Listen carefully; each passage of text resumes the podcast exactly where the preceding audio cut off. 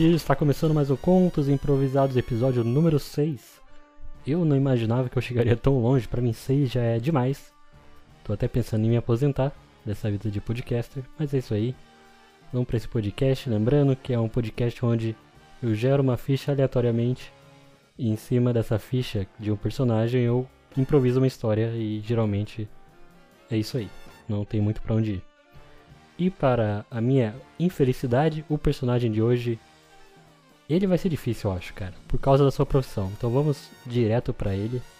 Ele é o Arsênio Silva, tá aí, um sobrenome extremamente comum no Brasil. Ele é um cara de 33 anos e ele mora numa cidade chamada Mato Costelhano, no Rio Grande do Sul. Mato Costelhano. É um nome meio estranho de falar, parece que eu tô falando em espanhol, né, sei lá. Mas é uma cidade aí do Rio Grande do Sul que eu tava vendo aqui, ela tem uma população estimada de 2 mil pessoas. Cara, será que é isso mesmo? 2.500 pessoas, não vou ser injusto, hein? Que é muita pouca gente.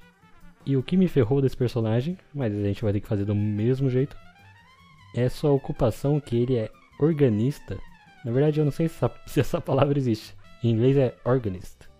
Que pelo que eu tô vendo é simplesmente um cara que toca o instrumento musical órgão.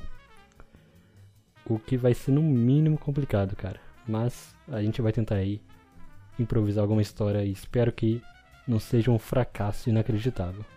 Vamos nessa. Então, o Arsênio Silva, ele sempre quis ser um grande músico. Ele sempre almejou aí ser um dos maiores cantores do Brasil. Mas ele teve a infelicidade de nascer no interior do Rio Grande do Sul, em uma cidade muito pequena, por mais que muito aconchegante e muito, enfim, fria. É o que eu consigo pensar do Sul. Porque eu sou extremamente ignorante de geografia. E em Brasil, assim como todo paulista. Porque o paulista é mais ou menos o americano do Brasil, que é o cara que não conhece nada de geografia porque ele acha que o Brasil todo gira ao redor dele.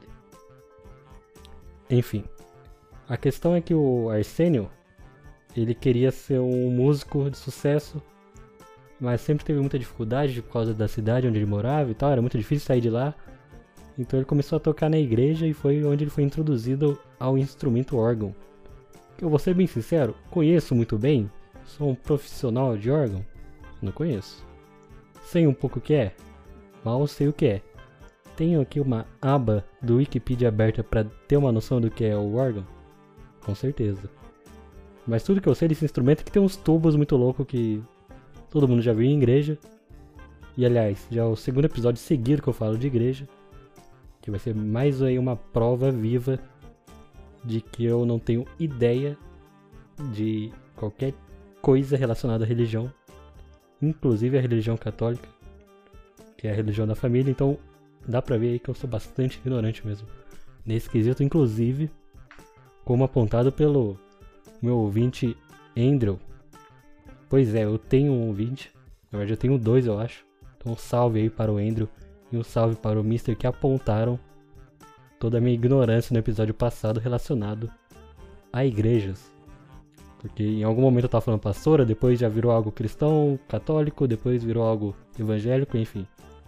Mas voltando aí para o Arsênio, que é o foco da história, ele era um cara que queria então ter esse sucesso na música mas é muito difícil ter o sucesso quando você toca um instrumento meio que muito datado e além disso com um público-alvo muito limitado, você dificilmente vai ver um grande músico do órgão, um grande organista. Aliás, eu ainda não sei se essa palavra existe, mas a partir de agora existe. Você dificilmente vai ver um organista num Vila Mix agitando aí todos os hétero top do Brasil. Muito raro. Então, ele acabou tendo essa dificuldade, esse essa contradição não, mas esse conflito entre o seu desejo de sucesso nacional e o instrumento que ele toca, que é um instrumento extremamente nichado. Foi quando ele viu uma oportunidade, quando ele estava assistindo a Rede Globo naquela época, o Faustão ainda não tinha saído e ele viu que ele poderia fazer um, uma grande apresentação no Se Vira dos, nos 30. No Se Vira nos 30. Eu acabei de jogar toda aí a minha dicção para o caralho. Mas ele viu aí essa oportunidade de se mostrar para o Brasil inteiro no Se Vira nos 30. Agora foi, agora foi. Me redimir. E ele pensou, por que não levar o órgão para a Rede Globo e mostrar para o Brasil inteiro o meu talento inacreditável com esse instrumento. Talvez seja aí a minha oportunidade de brilhar. Então, o que o Arsênio Silva fez foi mandar uma cartinha para o Faustão. Na verdade, não é uma cartinha para o Faustão, é uma cartinha para o Projac com um, um link de um Vimeo com um vídeo dele tocando o órgão. Isso ficou muito específico. Depois de um ano, ele já tinha até esquecido que tinha mandado a Rede Globo retornou o contato e falou que eles estavam muito interessados em tê-lo como um, um, participante aí do Se Vira nos 30, um grande quadro da TV brasileira. Então ele se organizou para ir para a Rede Globo, ele sabia o número que ele ia fazer, ele ia tocar o órgão ali, ia lançar um remix do do Vila Lobos feat é, aquele Victor Clay do O Sol Vê Se Não Me Esquece. Então é um remix de Vila Lobos e Victor Clay. É Victor Clay o nome do cara? Foda-se. Caguei pra ele, espero que morra também. Mentira. Enfim, me excedi um pouco. Mas aí ele pensou em tocar esse remix no órgão. Eu não sei se isso faz sentido. Mas foi o que ele se propôs a fazer. E fez o ensaio, tudo bem.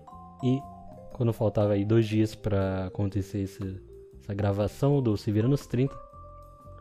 Na verdade, é ao vivo? Não sei. Enfim. Dois dias antes aí do, do, do programa, ele foi até o Rio de Janeiro, onde fica o Projac, para fazer essa grande apresentação. Então só nisso aí já foi um grande investimento, né? Não é barato o cara ir do sul do país até o Rio de Janeiro só para apresentar-se assim por 30 segundos em rede nacional. Mas o nosso amigo Asensio, não é Asensio, né? Qual é o nome do cara? O Arsênio, praticamente um, um jogador do Real Madrid.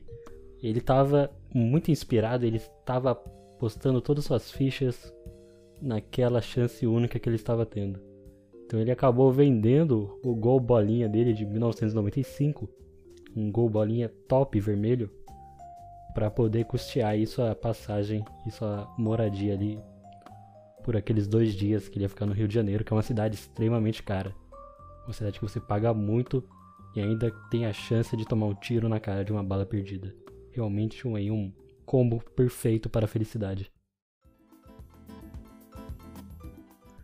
Então, foi isso, cara. Ele vendeu, ele foi até Rio de Janeiro.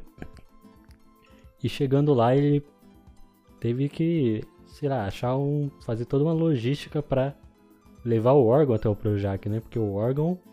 Eu não sei nem se isso sai de um lugar. Agora para que eu parei para pensar, como que alguém toca um órgão fora de uma igreja? Eu não faço ideia. Mas vamos fingir que isso é totalmente plausível. Enfim, mais uma vez mostrando toda a minha ignorância para vocês. Não foi isso, ele teve que deixar o órgão em algum armazém ali do Rio de Janeiro, o que custou para ele mais uma facada no peito. E lembrando que ele tinha vendido o gol bolinha vermelho dele de 1995. Então ele não só teve que fazer toda essa esse custear toda essa bagunça toda, como ele estava sem meio de transporte, teve que confiar aí nos motoristas, nos taxistas cariocas, o que é um grande erro, todo mundo sabe. Porque ele ia ser praticamente assaltado de maneira indireta em qualquer viagem ali dentro da cidade. É assim que eu compro uma guerra contra os cariocas, totalmente sem querer.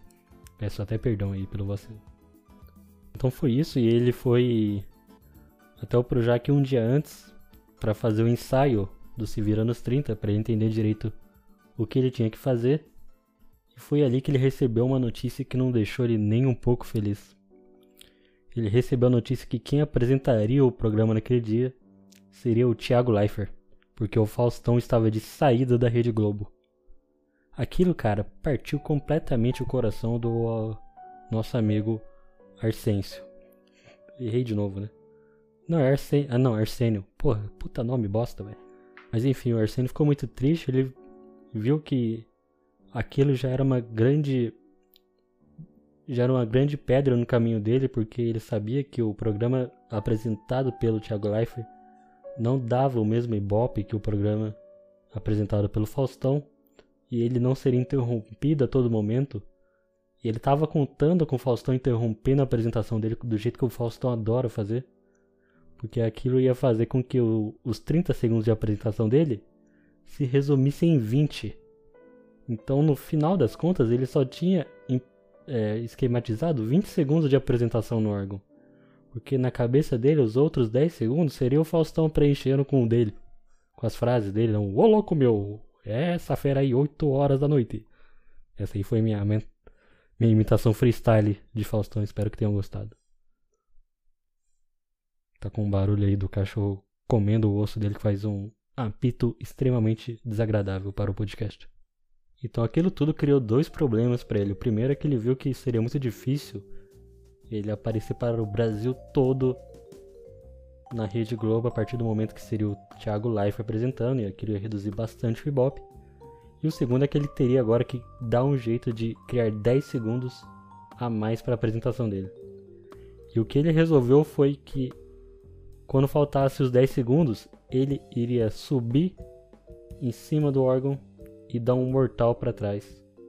E depois um, uma abertura zero. E depois ele ia mandar um Ô louco meu! Pra provocar aí o, a Rede Globo por ter tirado o Faustão. Logo no dia que ele ia fazer aí o, o seu nome para o Brasil.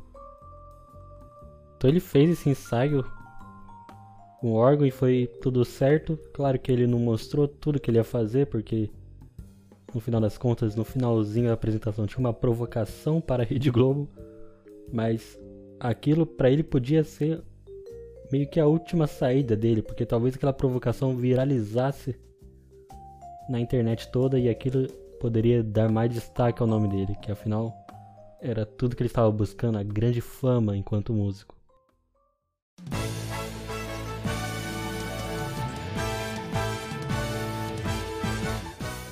Até que finalmente chegou o dia, teve aí todo o domingão do Faustão apresentado pelo Thiago Leifert.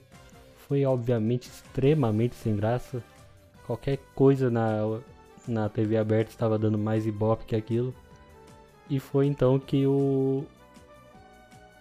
que chegou o momento do Se Vira nos 30. E o nosso amigo Arsênio, ele foi, ele fez a apresentação. Chegou no auge dele ali por volta dos 20 segundos até que ele foi fazer a sua piruleta final, né? Lembrando que ele ia fazer uma piruleta e depois ia mandar um ô louco meu.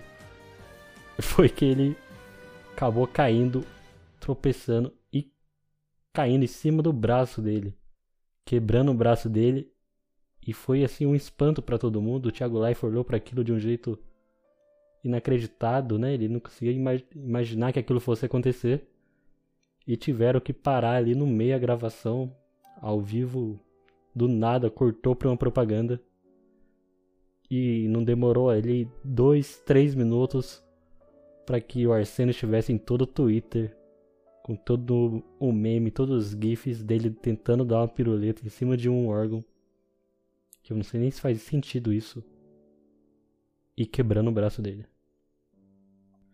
Aí ele teve que ir para um hospital extremamente caro e gastou todo o resto do Gol Bolinha Vermelho 1995 que ele tinha vendido, ficando aí praticamente zerado só com dinheiro para voltar para o Rio Grande do Sul, para a cidade de Qual é o nome da cidade mesmo? Para a cidade de Mato Castelhano. E cara, foi o que sobrou para ele. Ele terminou lá, enfaixou o braço e voltou extremamente triste, voltou como um cão triste, voltando aí de uma revoada sem muito sucesso, digamos assim. Na cidade ele percebeu que tava todo mundo zoando ele pra caramba, porque não demorou muito pra divulgar ali dentro da cidade todo o fracasso da apresentação dele e todo o meme que fizeram na internet. Afinal, era uma cidade muito pequena, né? Então as notícias se espalhavam rápido. E, cara, ele acabou ficando muito triste. Ele sempre que ele ia na igreja, o pessoal pedia para ele fazer uma piruleta. E ele, obviamente, ficava extremamente estressado com aquilo. E, enfim, ele não tinha muito o que fazer senão rir da própria desgraça, que foi ele virar um meme em rede nacional.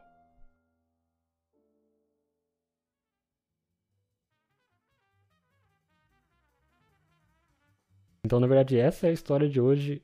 Essa história desse cara que foi buscar a fama e acabou achando meme. E a moral da história é muito fácil, é muito simples.